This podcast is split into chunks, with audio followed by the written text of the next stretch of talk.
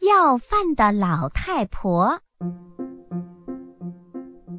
从前呀，也有一个这样的老太婆是要饭的。她已经很老很老了，牙齿掉光了，背也驼了，什么也做不动。她也没有儿女，每天只好拄着一根木棍，蹒跚着在街上乞讨。每次要到东西以后，老太婆都会说：“好心的人，上帝会报答你的。”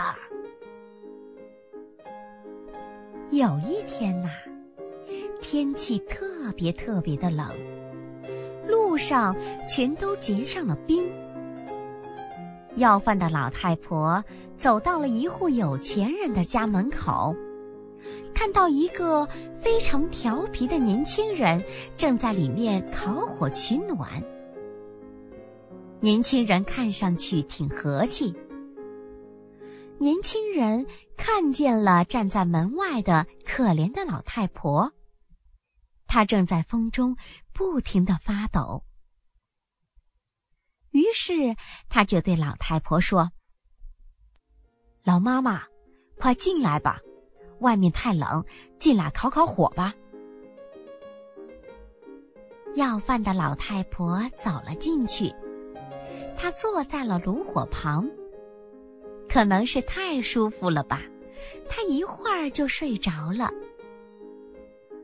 不知不觉中，老太婆身上那破烂的衣衫离火盆越来越近，终于被火点着了，烧起来。可他自己却一点儿也不知道，我该怎么办呢？年轻人看到了这种情况，心中想：我该不该把这火熄灭呢？其实呀，他根本不用犹豫，看见起火了，当然应该帮他把火熄灭，而且呀，还要越快越好。